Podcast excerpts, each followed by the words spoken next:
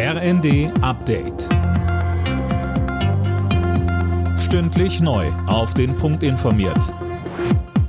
Ich bin Johannes Schmidt. Im Kampf gegen Lieferengpässe bei Kindermedikamenten gibt's jetzt eine kurzfristige Lösung.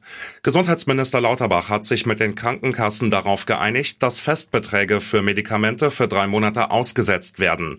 Das soll den Wettbewerb ankurbeln. Florian Lanz vom Spitzenverband der gesetzlichen Kassen sagte dazu in der ARD. Das könnte dazu führen, dass Pharmaunternehmen Reserven, die sie irgendwo auf der Welt haben, jetzt kurzfristig nach Deutschland liefern, weil sie hier besonders hohe Preise für ihre Produkte bekommen.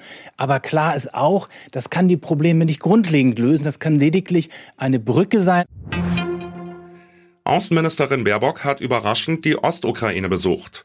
Kein ausländischer Außenminister war seit Beginn des russischen Angriffskrieges in der lang umkämpften Stadt Kharkiv im Osten des Landes. Baerbock sagte der Ukraine bei ihrem Besuch weitere Unterstützung aus Deutschland zu.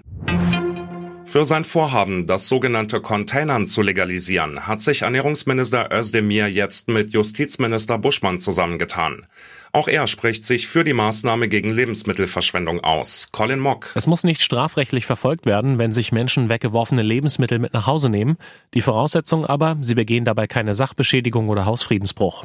Wer zum Beispiel ein Schloss knackt, muss weiter mit einer Strafe rechnen. Wer aber einfach in den Müllcontainer greift, nicht. Buschmann und Özdemir machen jetzt mit einem gemeinsamen Brief an die Justizminister der Länder Werbung für den Vorstoß. Klimaterroristen ist das Unwort des Jahres. Das hat die Jury aus Sprachwissenschaftlern der Uni Marburg bekannt gegeben.